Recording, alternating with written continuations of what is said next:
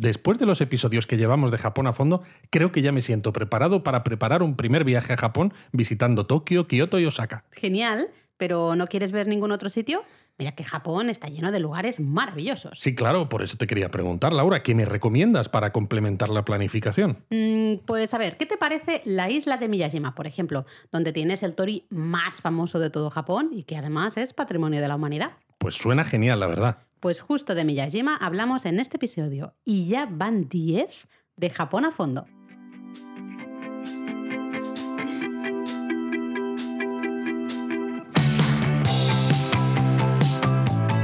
Bienvenidos a Japón a fondo, El podcast sobre Japón de la mano de japonismo. patrocinado por Lexus Experience Amazing. ¡Wow! Oye, menudo cambio. ¿Y esto de Lexus? Pues ya ves que a partir de ahora colaboramos con Lexus y son ellos quienes patrocinan el podcast. Para los que no lo sepáis, Lexus es la marca de lujo de Toyota y en los últimos 30 años ha sido líder en tecnología híbrida. Y a partir justo de 2021 se están abriendo a la electrificación de forma que la mayoría de sus vehículos en breve tendrán versión electrificada. Y además nos encaja colaborar con Lexus por sus valores japoneses, ¿no? Siempre están muy pendientes del omotenashi, de Takumi, de artesanía y ese proceso de mejora constante, que es algo muy Eso es. japonés y que además en japonismo también intentamos ¿no? conseguir. Y bueno, muy relacionado con todo esto, pues os contamos que vamos a tener un nuevo podcast sobre cultura japonesa. Exacto, Lo el nuevo podcast se va a llamar Japonesamente y- Eso es. y va a estar aquí mismo. Eso es, en las semanas en las que descansa Japón a fondo, pues tendremos este japonesamente. Ah, eh, vamos, esto significa que al final nosotros, Luis, no descansamos ni Nada, una no semana. descansamos nada. Entonces, eso, vais a tener Japón a fondo para saber cómo preparar viajes a Japón y japonesamente de Lexus y producido por nosotros para conocer más a fondo ciertos aspectos de la cultura japonesa. Exacto, así que bueno, si queréis entender un poco más estos valores que hemos comentado, ¿no? Del omotenashi, de Takumi, ¿no? O, la arte- o de la artesanía. De hecho, creo que podemos hacer el, el spoiler, ¿no? De que el primer episodio de Japonesamente Venga, vamos va. a hablar de omotenashi, que es la hospitalidad japonesa. Exactamente, así que ya lo sabéis, a partir de La la, semana que viene. comenzamos con, con estos eh, dos episodios al, al mes de japonesamente. ¿Mm? Exacto. Pero bueno, una vez dicho esto, Luis, ¿te parece si comenzamos a hablar ya de Miyajima? Pues venga, dale, porque me parece una gran idea añadir Miyajima a la planificación de un primer viaje a Japón, ¿verdad, Laura? Totalmente, es que es uno de esos sitios que, aunque solo puedas pasar medio día en Miyajima, la verdad es que se te queda grabado en la retina, ¿no? Sí, yo siempre digo que creo que Japón engancha mucho a la gente, ¿no? Hasta el punto de que repiten el destino, porque en ese primer viaje que hacen ven lugares que son muy diferentes, ¿no? Lugares de los que no tienen experiencias previas parecidas con las que se puedan comparar. Y claro, eso se te queda. Se te queda grabado y luego hace que el viaje sea espectacular y que cuando vuelves digas, necesito volver. Sí, totalmente. Bueno, para eh, centrarnos un poco, Miyajima es una isla preciosa situada más o menos a las afueras de la isla de la ciudad, perdón, no de la isla de la ciudad de Hiroshima, ¿vale? En lo que sería la región de Chugoku, un poquito, digamos, al oeste de Osaka, para entendernos. ¿eh? Y aunque la isla tiene muchísimo que ver, es especialmente conocida por su gran tori, ¿no? Ese impresionante tori que parece flotar ¿eh? en, en las aguas del mar interior de Seto y es el tori del santuario de Itsukushima. Eso es. De hecho, el santuario es tan importante que la isla ha pasado a llamarse popularmente la isla del santuario, que es lo que significa realmente Miyajima. Eso es. ¿no? Aunque el nombre real de la isla es Itsukushima. Exacto, la de- el, el nombre del santuario, ¿eh? realmente. Exacto. La isla fue declarada Patrimonio de la Humanidad por la UNESCO en 1996 y de hecho las vistas ¿no? del Gran Tori de Itsukushima, de la isla de Miyajima, es uno de los tres paisajes más bellos de todo Japón. Muy bien. Pues bueno, ¿dónde está Miyajima? ¿Cómo llegamos, Laura? A ver, vamos a contar un poco, ¿no? Porque es eso, hemos dicho, Miyajima es un gran destino, pues vamos a decirle a nuestros oyentes cómo llegan, ¿no? A nado. A nado, exacto. Bueno, no le hagáis mucho caso a Laura. Eh, la isla está a 10 minutos en ferry de la estación de tren de Miyajima Gucci. Exactamente. Hay dos empresas de ferries, la empresa de JR y otra empresa que se llama Matsudai. ¿ah?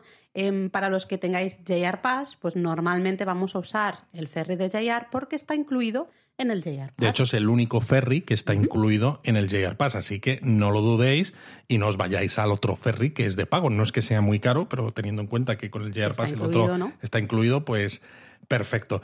Y además, bueno, eh, diréis, vale, Hirosh eh, Miyajima Guchi, pero ¿cómo llego a Miyajima Guchi? Pues bueno, pues en tren, ahí sí que vais en tren, desde Hiroshima, por ejemplo. Exacto, así que pues desde Hiroshima muy facilito, ¿no? Menos de media hora, si no recuerdo mal. Además, Hiroshima se llega muy fácil porque Hiroshima tiene estación de tren bala o Shinkansen, con lo cual desde Osaka, desde Fukuoka, incluso si vais desde Tokio, lo tenéis también. Es verdad que el recorrido es ¿eh? mucho más lejos, pero bueno, nosotros a veces lo hemos hecho. Sí, sí, alguna locura hemos hecho. Pero es eso, desde Kyoto Osaka, pues tomáis el Shinkansen. Eh, hasta Hiroshima, que es pues más o menos una hora, una hora cuarenta, más o menos, casi no llega a dos horas, y luego en, en Hiroshima tomáis este tren hasta Miyashima-guchi, que son esos media horita, y ya luego desde Miyashima-guchi tomamos el ferry hasta la isla de Miyajima. Suena como muy complicado, pero en realidad. No, en realidad es muy, muy fácil. De todas maneras, lo tenéis todo muy, muy especificado, no muy explicado en la web. ¿eh? Japonismo, ahí tenéis. Japonismo.com. .com. Ahí estamos. Um, pero ahí está todo bastante explicado. ¿no? Y bueno, ¿cuánto tiempo le dedicamos a, a, Miyajima? Porque hemos dicho al principio Ah. ¿no? que merece la pena, aunque solo tengas mediodía. Pero claro, en este episodio del podcast vamos a contaros un montón de cosas y vais a decir al final, oye, yo todo esto que me estáis contando no lo hago en mediodía. Esa es una pregunta complicada, ¿no? Porque al final hay que tener en cuenta el tiempo del que disponemos dentro de nuestro itinerario y, bueno, las otras cosas que queremos ver, ¿no? Y que priorizamos. Entonces, realmente Miyajima podría explorarse más o menos, yo creo, bastante bien en una excursión de día, ¿no? Si madrugamos un poco, por ejemplo, tomamos ese primer Shinkansen a Hiroshima y uno de los primeros trenes, digamos, a Miyajima-guchi, los ferries también muy tempranito, y llegamos a la isla muy temprano y luego aprovechamos bien todo el día con toda la información que os Vale. vamos a contar ahora y nos quedamos hasta un poquito tarde, pues eh, bueno, es una, un poco una paliza, pero podría ser una excursión de día en caso de que no tengamos más tiempo, ¿no? Y que solo le podamos Perfecto. dedicar un día y además un día sin, sin alojarnos en la isla.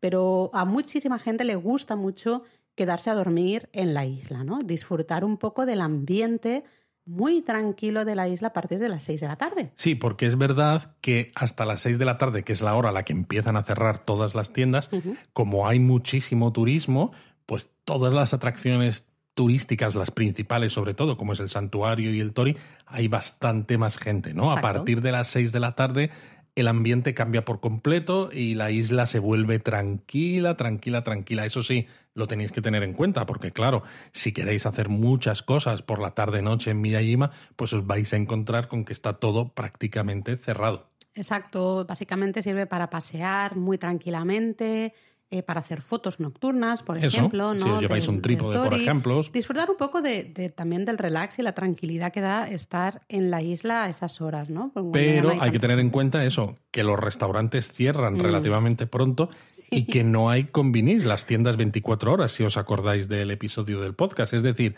que en caso de que queráis comer algo cuando ya está todo cerrado, compradlo antes en Miyajima Guchi, Mm. antes de subir al ferry, porque en Miyajima Guchi sí que hay combinis.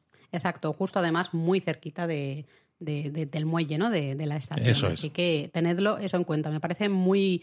Eso es muy buena recomendación. Hombre, Luis, claro, ¿eh? como todas las mías. Eh, en fin, de acuerdo. Bueno, sigamos. Em, Vale. Otra de las cosas por la que gusta mucho Miyajima, aparte ahora lo hablaremos con más detalle, ¿no? De especialmente ese Tori y todo lo demás que hay eh, en la isla, a mucha gente le sorprende ver esos ciervos que eh, pululan ¿no? por ahí libremente por, por la isla, ¿no? A mí esto del verbo pulular para un ciervo lo no, no, no me encaja del todo, ¿eh? Le he dicho a propósito, para ver qué cara ponías. Y tendríais que haberle visto ponerme la cara de, por Dios, Laura, que estás diciendo que estamos grabando Que esto?". estamos grabando un podcast, exactamente. Bueno, pero es verdad, hay ciervos en libertad en el momento en el que bajas del ferry y, Mm. Y tomas el camino que te lleva, ¿no? Por la, bordeando la, la línea de la costa hasta el santuario, es que está todo lleno de ciervos. O sea, es parecido un poco a lo que hay en el parque de Nara. Exacto, eso sí, recordad que no podéis tocarlos ni tampoco podéis darles de comer, ¿vale?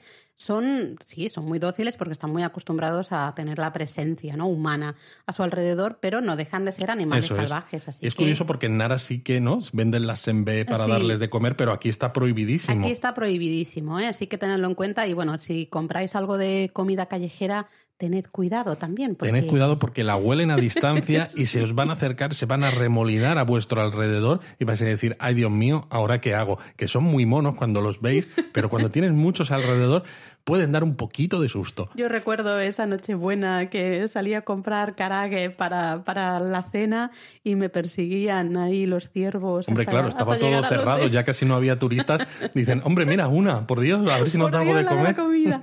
Pero bueno, vamos a empezar a hablar, yo creo, de la atracción principal. Sí, porque si no, nos vamos a liar este episodio. Sí, Luis, que esto va a durar mucho. Esto va a durar. Em, vamos a hablar del santuario, ¿no? Sí, yo creo que lo primero que hay que hablar es del santuario, claro. Venga, pues una de las primeras quizá eh, preguntas o cuestiones que tenemos que resolver es cuándo visitarlo, si con marea alta o con marea baja, ¿no? pues con las dos.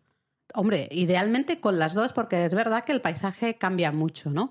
Con marea alta, lo que es la visita al santuario es preciosa porque parece los pasillos, ¿no? Parece que están casi flotando. Bueno, casi no, sin el casi, es que, es eso. Está al borde, ¿no? El, agua, llega justo al ras de, de, los pasillos por los que tú mm. caminas y dices, madre mía, estamos flotando en el agua. Pero con la marea baja, pues tenemos la posibilidad de caminar ¿no? hasta los pies de ese gran tori ¿no? y verlo pues, justo desde abajo, que es también una experiencia maravillosa. ¿no? Entonces, eh, es bueno intentar, por eso mucha gente pasa todo el día o también eh, se aloja en Miyajima para sacarle el máximo provecho justamente a las mareas, ¿no? Y poder ver ese paisaje con las dos, eh, de las dos maneras. Em, en la web tenemos un enlace a los horarios de las mareas, ¿vale? más fácil imposible. Exacto, así podéis planificar un poco a qué hora visitar el santuario según la, cómo están las mareas en, esa época del año. Un santuario, por cierto, que se cree que fue fundado en el año 593. Que ¡Qué barbaridad! vaya tela, aunque no hay confirmación de su existencia hasta el año 811. Luego, como muchas edificaciones, también, tela, ¿eh? como muchas otras edificaciones en Japón, sobre todo que son de mm. madera, pues ha, tenido, ha sufrido incendios, que ha destruido pues el santuario y todo, ¿no? Y bueno, pues eso, ha sufrido varias reconstrucciones, etcétera, lo normal. Lo normal, especialmente en, Japón. ¿eh? Eso es. El complejo del santuario, la verdad es que es impresionante. Tiene unos eh, más de 37 edificios, lo que es dentro del complejo del santuario, porque luego en los alrededores también hay bastantes edificios más. ¿no? Y eh, lo sorprende también un poco por el estilo arquitectónico que, tiene, que es típico del periodo Heian, ¿no? Más o Eso es pues de 794 1185, para que nos hagamos una idea. Es decir, hace de muchísimos años atrás. Exacto. Em, bueno, se, al final el complejo fue creciendo ¿no? a lo largo de los años, se le fueron añadiendo cosas. Quizá una de, las, eh, de esos añadidos que más sorprende es la pagoda ¿no? La pagoda de, cinco niveles, de cinco ah, pisos. Pero bueno, todo el complejo, lo que es el salón principal, el salón de plegarias, el salón de ofrendas, ¿no? Que es todo casi en uno. Eh, eh, es precioso, ¿no? Y especialmente son marea alta, parece que están ahí flotando también el, el, escenario de, teatro, por ejemplo. Totalmente, pero aquí habría que decir, ¿no? Siendo un poco puristas, que aunque el santuario es muy bonito y parece que flota en el agua con marea alta. ¿Qué vas a decir? No, claro que el santuario sobre todo es famoso por su tori. Ah, Naruhodonés, es verdad. Claro. Tienes toda la razón. El tori es un poco lo que llama la atención, lo mm. que se lleva prácticamente todas las fotos, lo que parece que flota en el agua, ¿no? Las fotos, por ejemplo, al atardecer con el tori, eh, las montañas de la isla y el cielo pues según va poniéndose en diversos tonos de Oye, naranja. Qué poético te estás poniendo, Luis, por bueno, favor. en fin, es que es eso, es que, es eso, es, una vista, no, no en vano, es una de las mejores tres vistas mm. de Japón, lo hemos dicho, ¿no? Pero claro, el Torino estaba desde el principio. Mm, exacto, se construyó en 1168. Eh, originalmente. ¿eh? También hace un montón de eso. ¿eh? Exactamente. La, la, construcción que vemos en la actualidad es una reconstrucción de 1875. Em, y de hecho es el octavo Tori del que se tiene constancia. Es que de nuevo, claro, pues sufre, sufre daños porque no deja de ser madera y bueno, pues. Claro, y está, es que está sobre el mar. Entonces, pues evidentemente ha sufrido muchísimos daños, algunos de manera natural por, por, bueno, por las fuerzas del mar al final, y otros, eh, desgraciadamente, por el, la gente, ¿no? Exacto, y mira que está hecho de una madera, ¿no? De alcanforero, de 500, 600 años de antigüedad, que resiste muchísimo a la mm. Descomposición y a los insectos. Lo que pasa que no resiste tan bien a las monedas que la gente introduce en las grietas que van surgiendo en la madera. Sí, hace unos años se puso de moda poner esas moneditas de 5 yenes o a veces hasta de un yen. Eh, como las ranuritas, ¿no? sí, como si fuera una ofrenda para pedir buena suerte, ¿no? Como cuando tiras mm. monedas a una, a una fuente, ¿verdad? Exacto. Y bueno, pues eso ha deteriorado muchísimo la madera del tori, tanto que actualmente están obras. Porque lo que hacen esas monedas, ¿no? Que la gente va poniendo es que va mm. ensanchando esas grietas. Exacto. Con lo cual, ahora mismo el, el Torigi está en obras, llevan obras ya bastante tiempo. Y bueno. Sí, se suponía que las obras iban a acabar, ¿no? Pues en julio o así de 2000 20, justo para mm. la temporada alta de verano, pero bueno, con para todo. Los Juegos Olímpicos, para ¿no? los Juegos Olímpicos, etcétera. Y con todo esto del coronavirus, pues supongo que se lo tomaron con más calma, ¿no? Dijeron, sí, total, tampoco pueden entrar. No hay turistas, pues nos da pues igual. bueno, pues, ¿qué, más nos da, no? Pues vamos a tomárnoslo con, con, calma y hacerlo despacito. Nosotros vamos revisando un poco la información oficial, que es muy escasa, luego revisamos, ¿no? Por otros medios a ver cómo está el tema de las obras y, bueno, pues os vamos informando en la web eh, en cuanto quiten las obras, pues os lo vamos a decir. Vamos, que si, tenéis dudas, vamos, pues nos da un si tenéis igual, dudas de cuándo y de cuál es el estado de las obras del Tori, echad un, vistazo al post que tenemos sobre el santuario o sobre la propia isla en japonismo y mm. entonces veréis en qué estado está. Mm. Pero bueno, ¿qué más podemos hacer en el santuario? O sea, Podríamos decir mucho más, pero para eso les mandamos al, al post, porque sí, si no... porque hay, hay muchas cosas y muchos detalles en Exacto, los que hay muchos detalles y, si no, este episodio se nos queda demasiado largo. Pero yo, como, eh, bueno, especialmente la gente de la comunidad y de que ve los directos de YouTube o la gente de Discord sabe que soy muy fan de los Goshuin, de esos sellos, ¿no? Esas claro Que somos muy fan. Em, así que yo recomiendo encarecidamente pues conseguir el Goshuin del el santuario de Tsukushima. De hecho, las libretas, los Goshuincho que venden aquí, también son muy bonitas, ¿no? Tienen el estampado pues con esta eh, vista, ¿no? Del Tori, la pagoda, todo el, complejo del santuario. Y es, la verdad es que es una libreta muy bonita que luego, pues, eh, en la que puedes ir coleccionando el resto de Goshuin. Si tenéis alguna duda sobre qué es esto de las caligrafías de los santuarios, ¿no? El Goshuin, eh, mm. tenemos un directo en YouTube donde lo explicamos y donde además mostramos las caligrafías que nosotros tenemos de nuestros viajes por Japón. Exacto, que estamos a punto de terminar una de las libretas, justamente esta del santuario de Tsukushima. A ver si nos dejan volver pronto a Japón, Luis, y podemos terminar esta libreta. Muy bien. Pues bueno, después de, salir del santuario, bueno, eh, podemos, evidentemente vamos a ir viendo muchas más cosas, pero quizá recomendamos el parque Momijidani, especialmente si vamos en otoño, ¿eh? En, el, en la época de cambio de color de las hojas, ¿no? Bueno, es que el Momijidani, ¿no? Pues el valle del Momiji, el valle de los arces. ¿eh?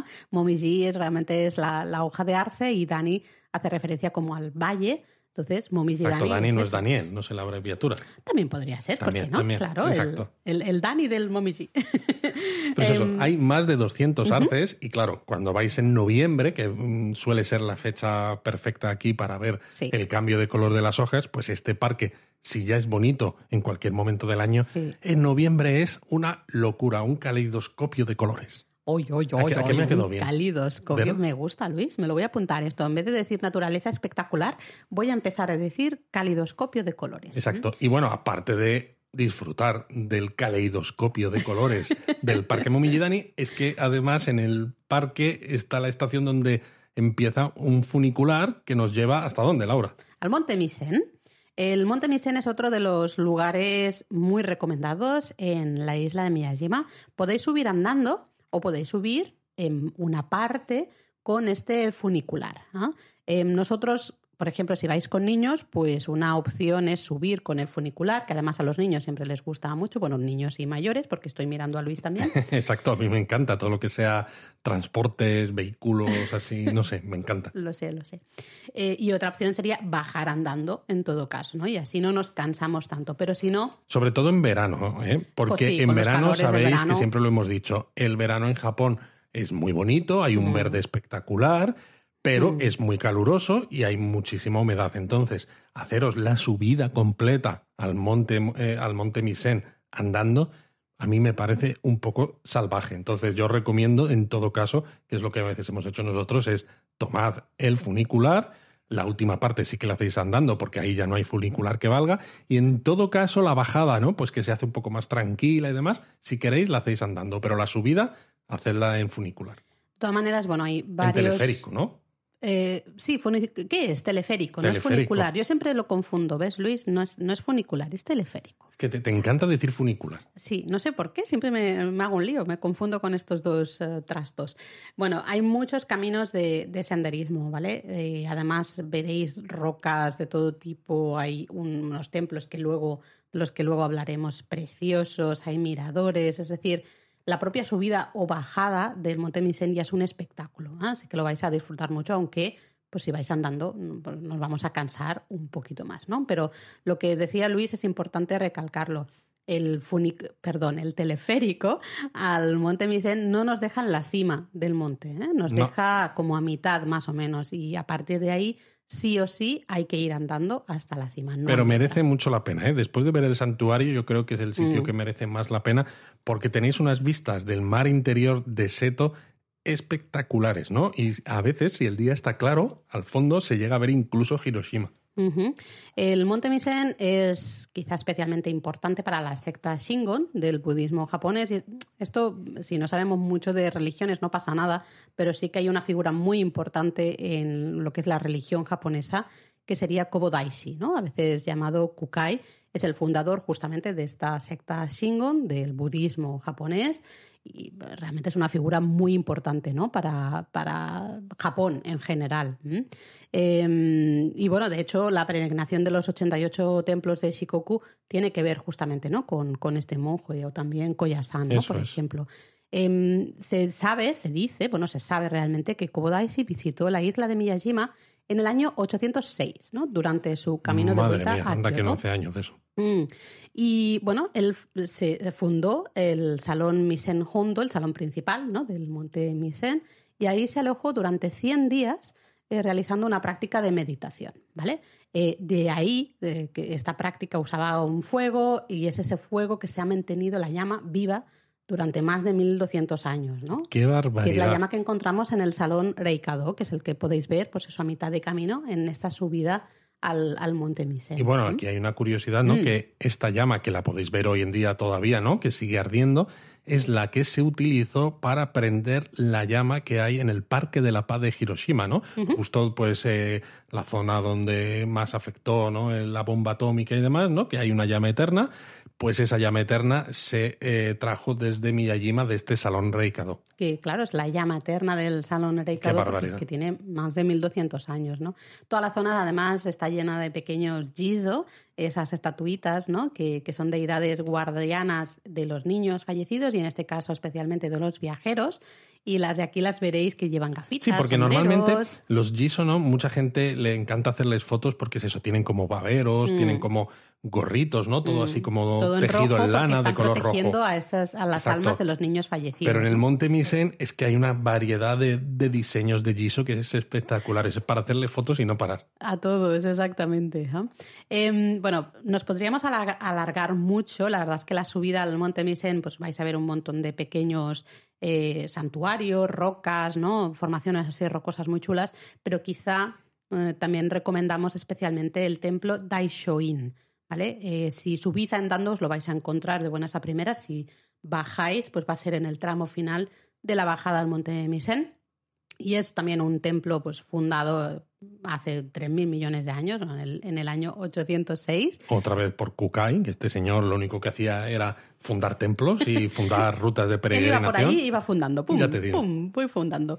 Eh, también es un, un, lugar muy famoso por sus arces en otoño, pero especialmente es muy fotografiado y muy famoso por sus eh, decenas y decenas de estatuas de Giso también, ¿no? que están en, en esas escaleras de subida o de bajada del, templo, ¿eh? justo en las laderas del, monte. Vale, pues si dejamos el monte Misen y el mm. parque, ¿no? el Momillidani... Sí, si no vamos a estar aquí tres horas hablando. ¿no? Eh, yo creo que ahora podríamos hablar del salón de madera Senyokaku y la pagoda, ¿no? que desde ahí además se tienen unas vistas desde lo alto de lo que es el santuario y el tori Preciosas. Preciosas, sí, sí, totalmente. La pagoda, bueno, la original data del siglo XV, aunque la actual es una restauración o reconstrucción del siglo XVI. Bueno, que bueno, oye, oye, es la verdad ¿eh? es que no está mal. Y de hecho es una de las cinco pagodas de este tipo que todavía quedan en pie en Japón. Lo, a ver, el problema es que no se puede entrar dentro, solo la podemos ver desde fuera. Exacto. ¿vale? Em, sí que os podéis fijar en todas las decoraciones que tiene, especialmente pues al- algunas tallas de madera, las barandillas ¿no? y demás. Tiene cierta influencia china de, de la época, pero es eso, solo la podemos ver desde fuera. Pero bueno, al lado justo tenéis el salón de madera Senyokaku, que, Mm. que significa esto del Senyokaku, el salón de las mil esterillas. Oh, un caleidoscopio de esterillas. Venga ya, Laura. El eh, salón data del siglo XVI también. ¿ah? De, de hecho, es posterior a la, a la pagoda. Primero se construyó la pagoda y luego el salón. Actualmente sí que podemos entrar en él. Hay algunos eh, de estos cuadros tradicionales, ¿no? Con eh, dibujos de caballos y demás. Lo curioso de todas maneras es que es una construcción que no llegó a completarse. Cierto, es verdad, es verdad. ¿ah? Pero Porque bueno, fue Toyotomi Hideyoshi el Mm. que solicitó la construcción ¿no? de un templo con una biblioteca budista, ¿no? Toyotomi Hideyoshi, uno de los tres grandes unificadores de Japón. Eh, Seguro que alguno habréis visto en Netflix la serie, ¿no? La Edad de Oro de los Samuráis, pues Hideyoshi sale por ahí, pero él falleció antes de que se terminara el salón y como el que subió al poder luego fue Ieyasu Tokugawa, Y no su hijo, ¿no? Y no su hijo, la Mm. construcción no se terminó nunca. Es verdad, es verdad.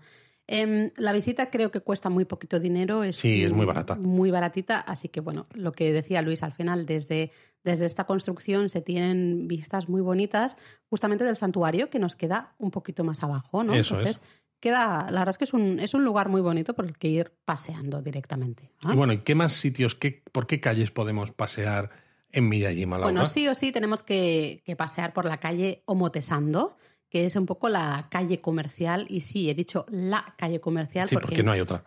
básicamente. Y de hecho es curioso, ¿no? Porque claro, para mucha gente que visita Japón, lee la calle Omotesando y automáticamente piensa en la avenida Omotesando de Tokio, ¿no? Que Bueno. es la que está llena de tiendas, de grandes diseñadores, ¿no? Y de arquitectos famosos. Pero claro, es que es, es el mismo concepto a una escala muchísimo más reducida. Exacto, hay omotesandos por muchísimas, muchísimas partes de Japón, ¿no? Al final no deja de ser esa calle de acceso a un gran templo o santuario, en la que es. evidentemente con el paso del tiempo pues se han ido abriendo muchísimos negocios por dar servicio a esos peregrinos ¿no? y actualmente turistas que visitan los eh, templos y santuarios. ¿no?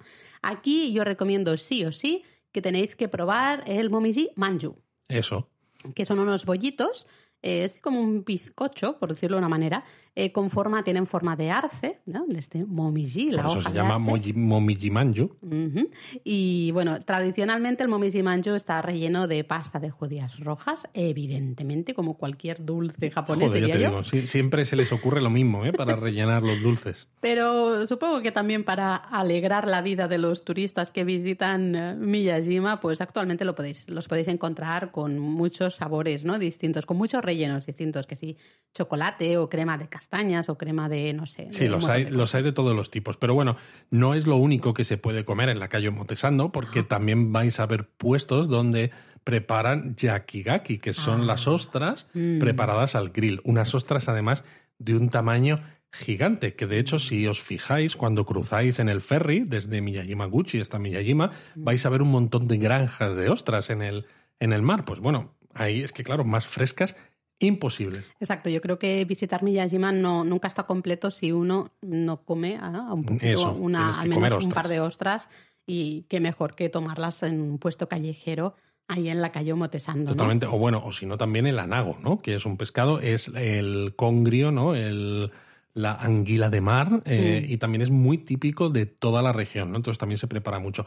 Pero bueno, claro, la calle Motesando no solamente está llena de sitios de comida tradicional, ¿no? O de, de toda la vida, porque también vais a encontrar incluso cafeterías o Ah. cervecerías de estilo un poco hipster, ¿no? Sí, es, es sí, curioso, sí. En eso hemos notado un cambio en los últimos años en Miyajima. pero ¿no? muy grande. Eh, una de las ah, veces anteriores que fuimos, nos vamos a remontar al año 2007. Buah. Eh, y, y después estuvimos ahora hace relativamente poco, en el año 2018, creo que era. 2018-19. Sí, más o menos.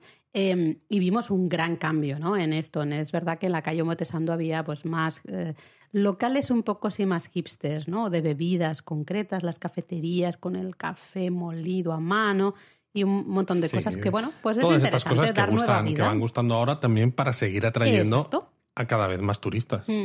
Eh, la calle paralela a Omotesando es la calle Machilla, que de hecho es la antigua calle principal de Miyajima. Anda, qué curioso. Actualmente se está intentando recuperar un poco porque cayó un poco en el olvido. Y bueno, aquí podéis encontrar varios hostales tradicionales y algunas galerías de arte que están saliendo, ¿no? También están intentando recuperar ese ambiente. Está la calle to- toda llena de farolillos de papel. Qué bueno. Pero bueno, aquí yo sobre todo te diría, ¿no? Que lo que recomendamos es el restaurante Kishibe, donde podéis comer un no de estilo Hiroshima, ¿no? Que es el tipo de okonomiyaki más típico de la región.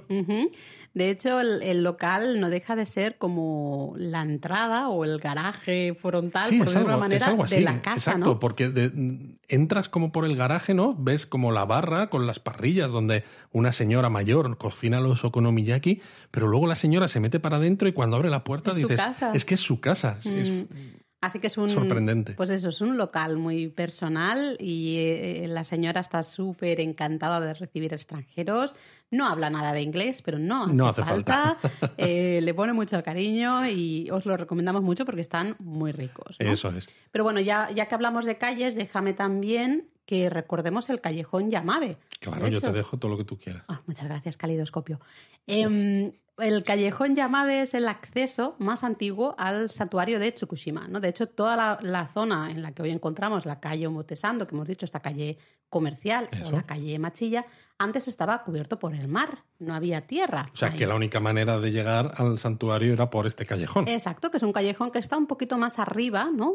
Ya en Claro. una parte más superior de, de sí, la ya está un poquito por la colina. Exactamente, gracias. No demasiado alto, pero un poquito más elevado, ¿no? Con lo cual eso, el mar nunca llegaba a cubrirlo. Y precisamente es. por estar un poquito más elevado, de nuevo, las vistas que tenéis desde ese callejón, no solamente al Tori, ¿no? Sino también a la pagoda de cinco pisos o a los, Los tejados, tejados, de, de- de los mm. edificios de toda la isla, a nosotros nos encanta. Además, claro, de que es un sitio, ¿no? Que aunque antiguamente fuera el camino principal para llegar al santuario, hoy en día prácticamente no lo conoce nadie, ¿no? Ningún turista. O sea, nosotros cuando hemos paseado Estaba por muy allí, tranquilo, no había, no había nadie. estábamos solos. Mm. Eh, además hay varios, bueno, por toda la isla hay varios jizo, ¿no? Estas eh, pequeñas esculturas de estas deidades protectoras de los niños o los viajeros.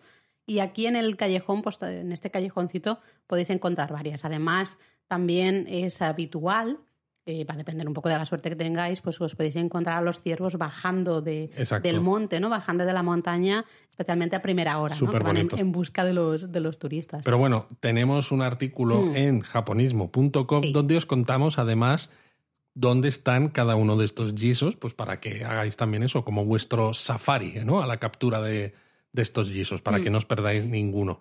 Y bueno, de- seguimos con los- las calles, callejones, ¿no? Nos, nos queda uno o dos, ¿no? Bueno, podríamos mencionar el callejón Takinokoji, que está Vale. cerca del templo Daishoin, el templo que os hemos dicho que podíais ver a la bajada del monte Misen, ¿no? lleno de- también de estatuas de, de Jizo. Pues ahí también es un callejón que se ha ido recuperando también con el tiempo, porque actualmente pues, podéis encontrar varias tiendas y cafeterías.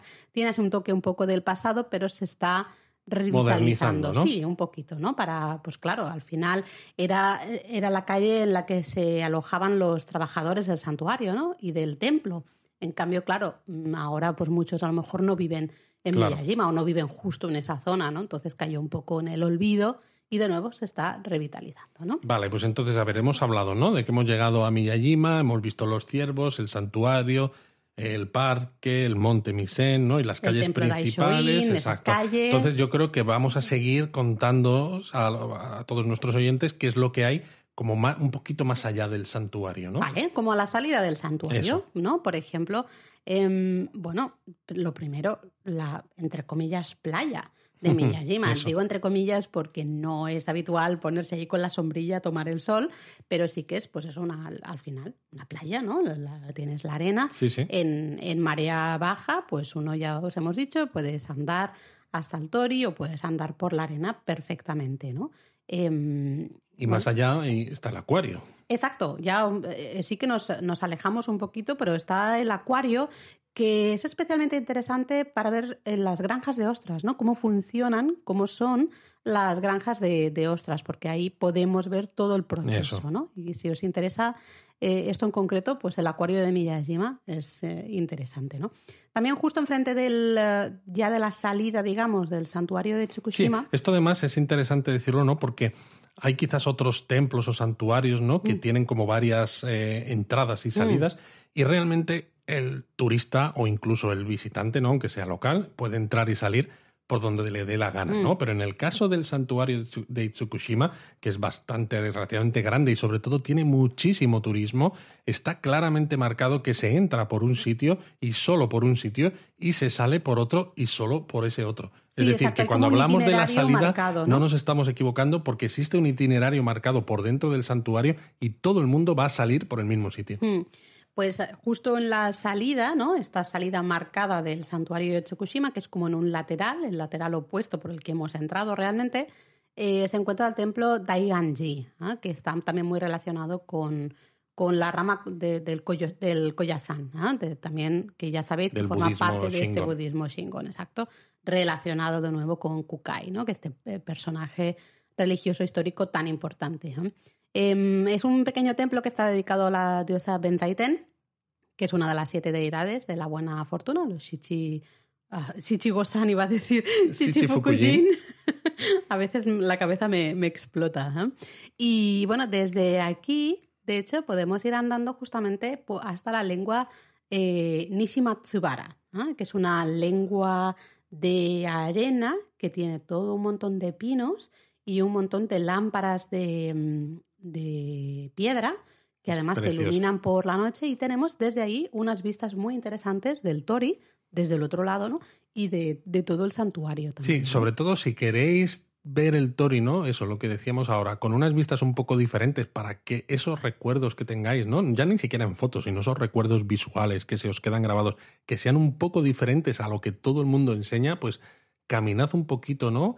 Pasado mm. de, una vez que salís del santuario y pasáis este templo que os hemos dicho, caminad un poquito hasta esta lengua de, arena, porque las vistas que vais a tener desde allí, pues son preciosas y son ligeramente diferentes. Sí, de hecho, en todas esas zonas, las calles traseras ¿no? del templo de Aiganji, entre esta eh, lengua de Nishimatsubara y el, y el templo, hay un montón de edificios tradicionales, calles que están muy tranquilitas, pero mantienen un poco ese toque del pasado, ¿no? Mm, más o menos la zona donde se encuentra el Museo de Historia y Folklore de Miyajima, pues de verdad perderos un poquito por, por ahí para disfrutar de esas edificaciones tradicionales, ¿no? Yo creo que merece mucho la pena. Pero, a ver, a mí de hablar de tantos eh, sitios que ver y demás está muy bien, Luis pero a mí me está entrando hambre. Claro, sobre porque todo hemos porque andado mucho. Te, pones a caminar y de repente, claro, dicen, necesito habituallamiento. Ah, por favor, habituallamiento. Oye, estás hoy con las palabras que me están encantando, ¿eh? Em, bueno, ya hemos dicho, evidentemente nos hemos comprado ese Momiji Manju, que nos lo hemos tomado en... Bueno, y si alguno le, le, da, le da cosa, pues que se compre el Kit Kat de Momiji Manju. Exacto, exacto. Ya sabéis, ¿no? Que los Kit Kat en Japón son prácticamente coleccionables porque hay montones de coleccionables en el estómago, ¿no? Sí, sí, pero mucha gente los colecciona y los regala, porque es eso, tenéis versiones hasta regionales que solo vais a poder comprar en esa región en concreto. Y esta es una de ellas, ¿no? En toda la zona de Hiroshima se vende el Kit Kat con sabor Momiji Manju. También hemos dicho, recordad esas ostras, ¿eh? que en Miyajima es muy típico tomarlas a la parrilla, ¿no? Al, grill, digamos.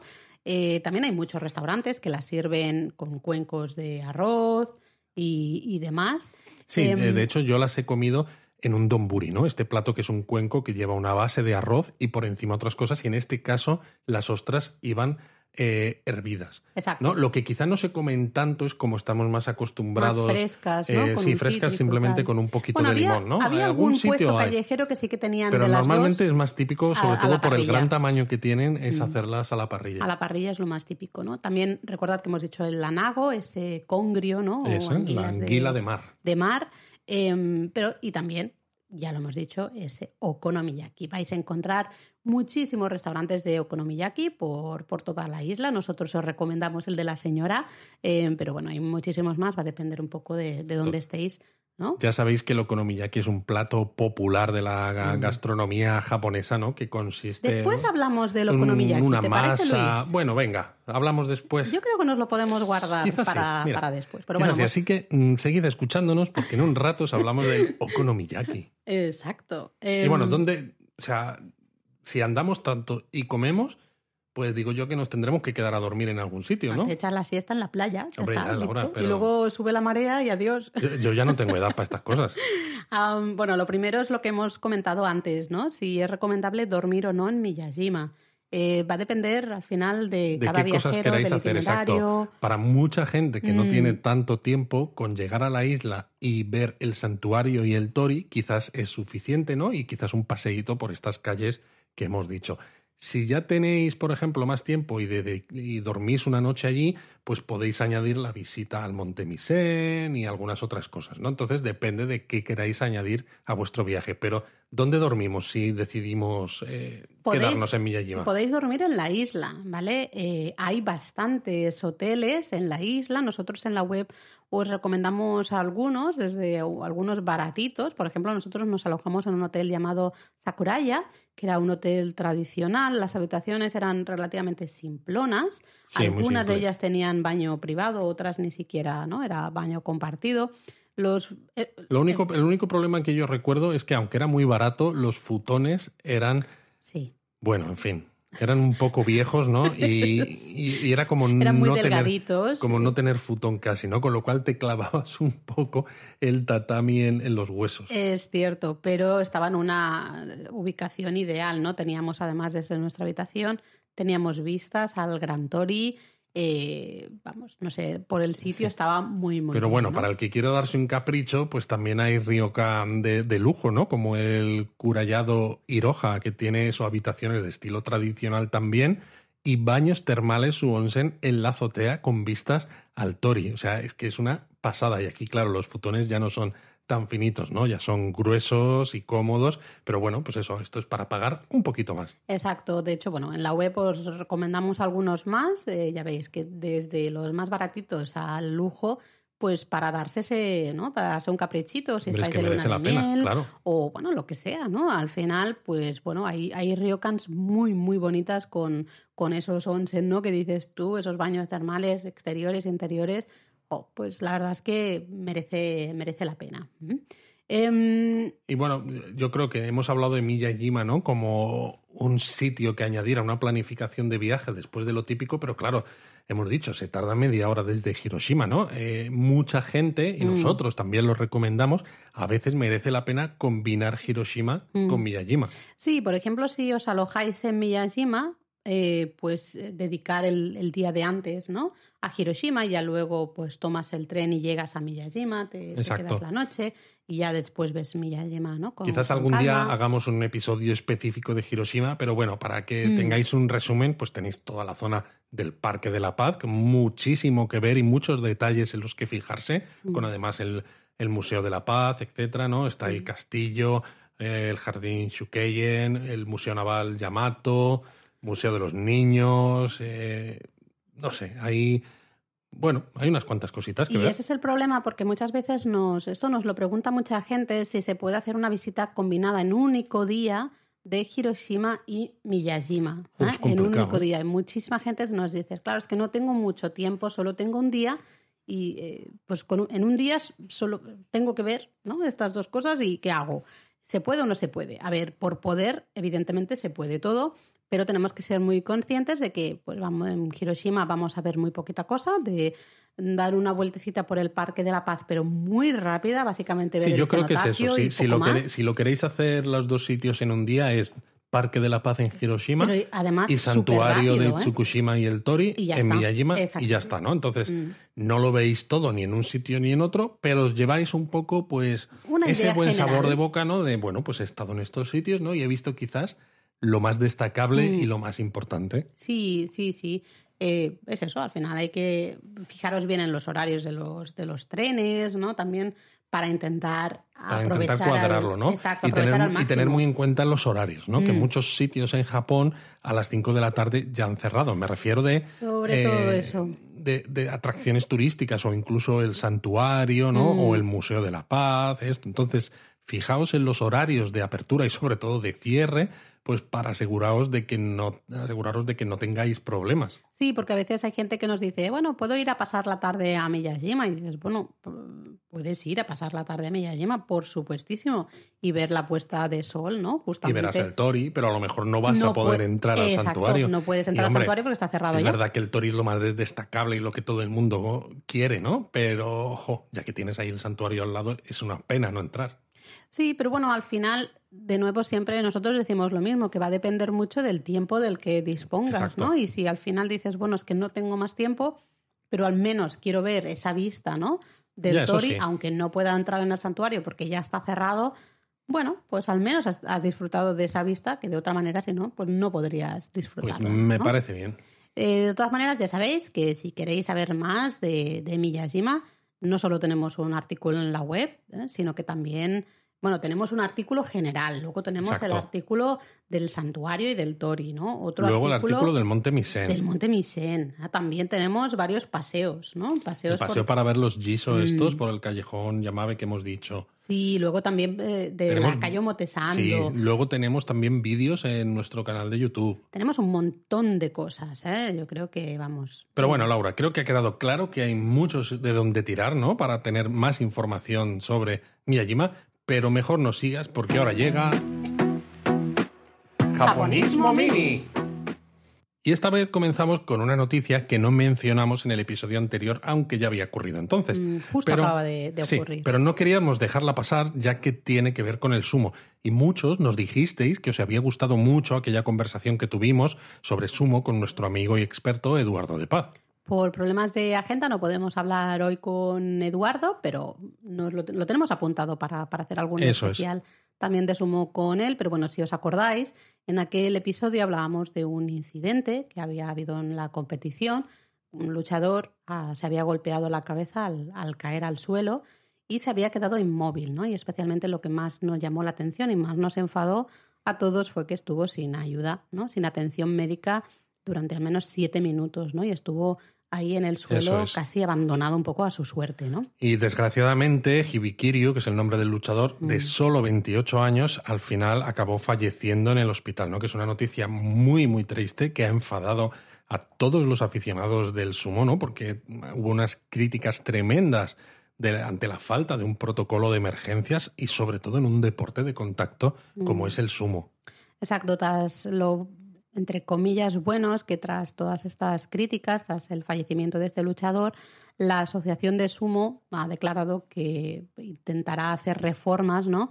Para evitar que situaciones así se produzcan en un futuro, ¿no? Nosotros esperamos que Eh, así sea. habrá que verlo, pero sí. Sí, eh, pero bueno, es una noticia, la verdad es que muy triste que nos, eh, nos dejó muy impactados. Sí, nos dejó bastante triste. tocados. Así que bueno, vamos a cambiar de tema. Sí, bueno, yo os quería comentar una noticia porque Bueno. no, hace mucho que no hablamos de trenes, ¿no? De hecho, en el podcast no hemos hablado de trenes todavía. Para los que no lo sepan, en japonismo somos fans irredentos de los trenes japoneses. Irredento. Sí, señora. Y de hecho, en YouTube tenemos vídeos con la etiqueta Fan with Trains, ¿no?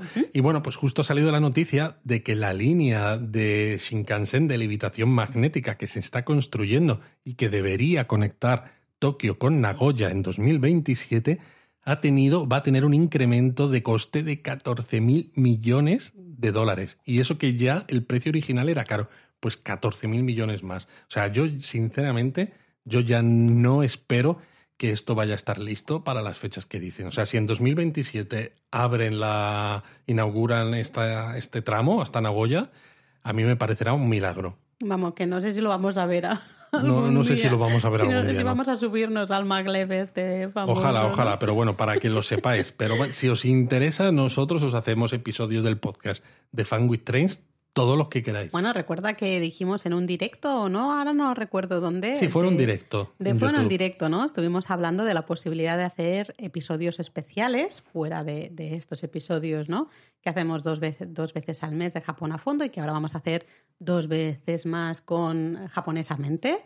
Em, decíamos de, a lo mejor hacer episodios así, bueno, fuera de tiempo, digamos, especiales, quizá uno dedicado a los trenes para que Luis pueda explayarse Sí, sí, porque aquí me falta, o sea, yo necesito dejo, no te libertad, ¿no? Exacto.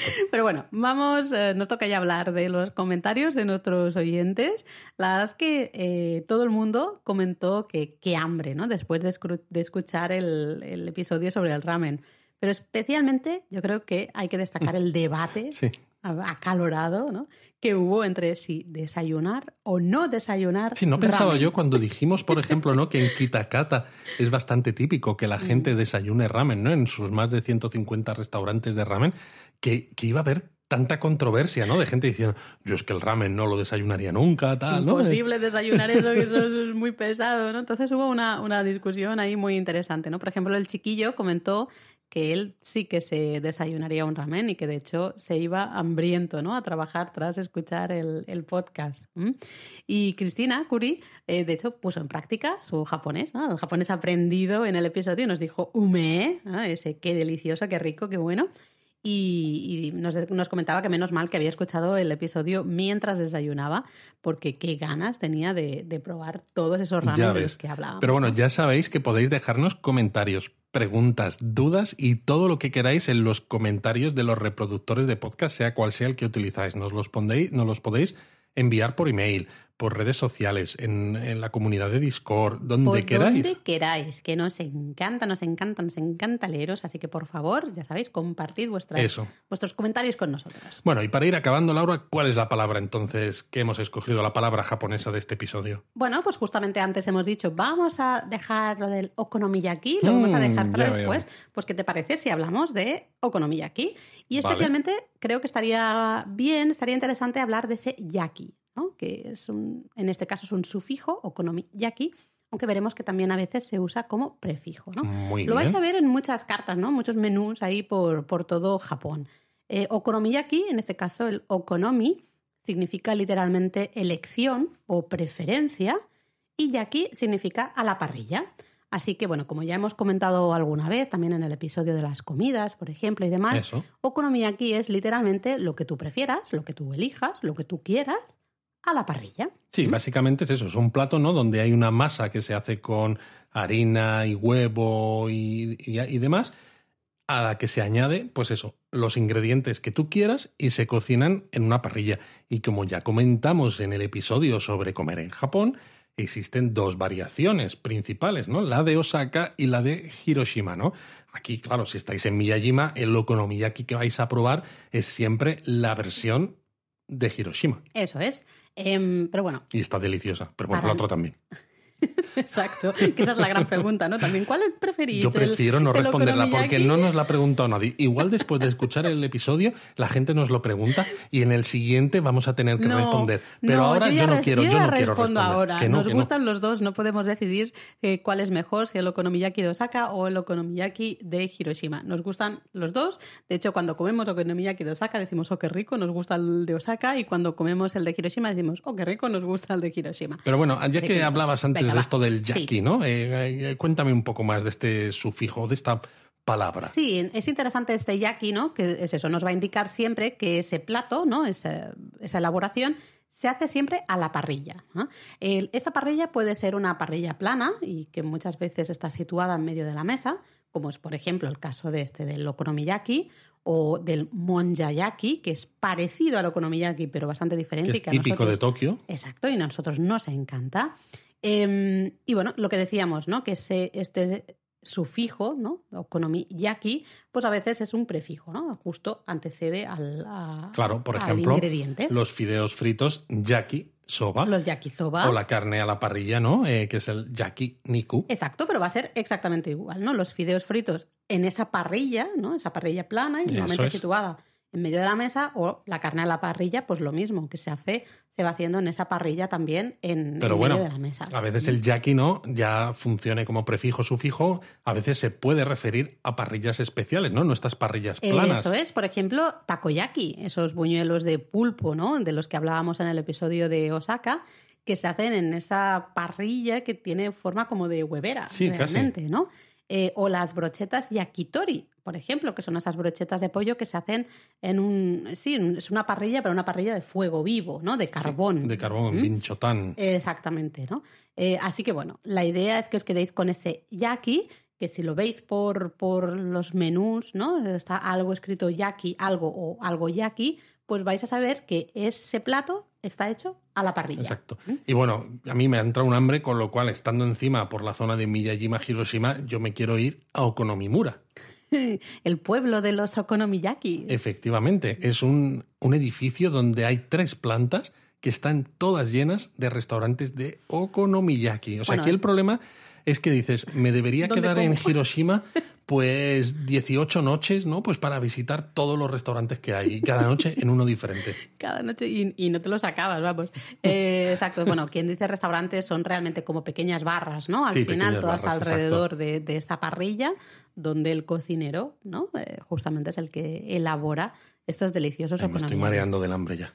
Luis, ¿nos vamos? Venga, vámonos a comer. Venga, ve cerrando la puerta al salir. Vamos a comer okonomiyaki, chicos. Eso. Mátame. Mátame.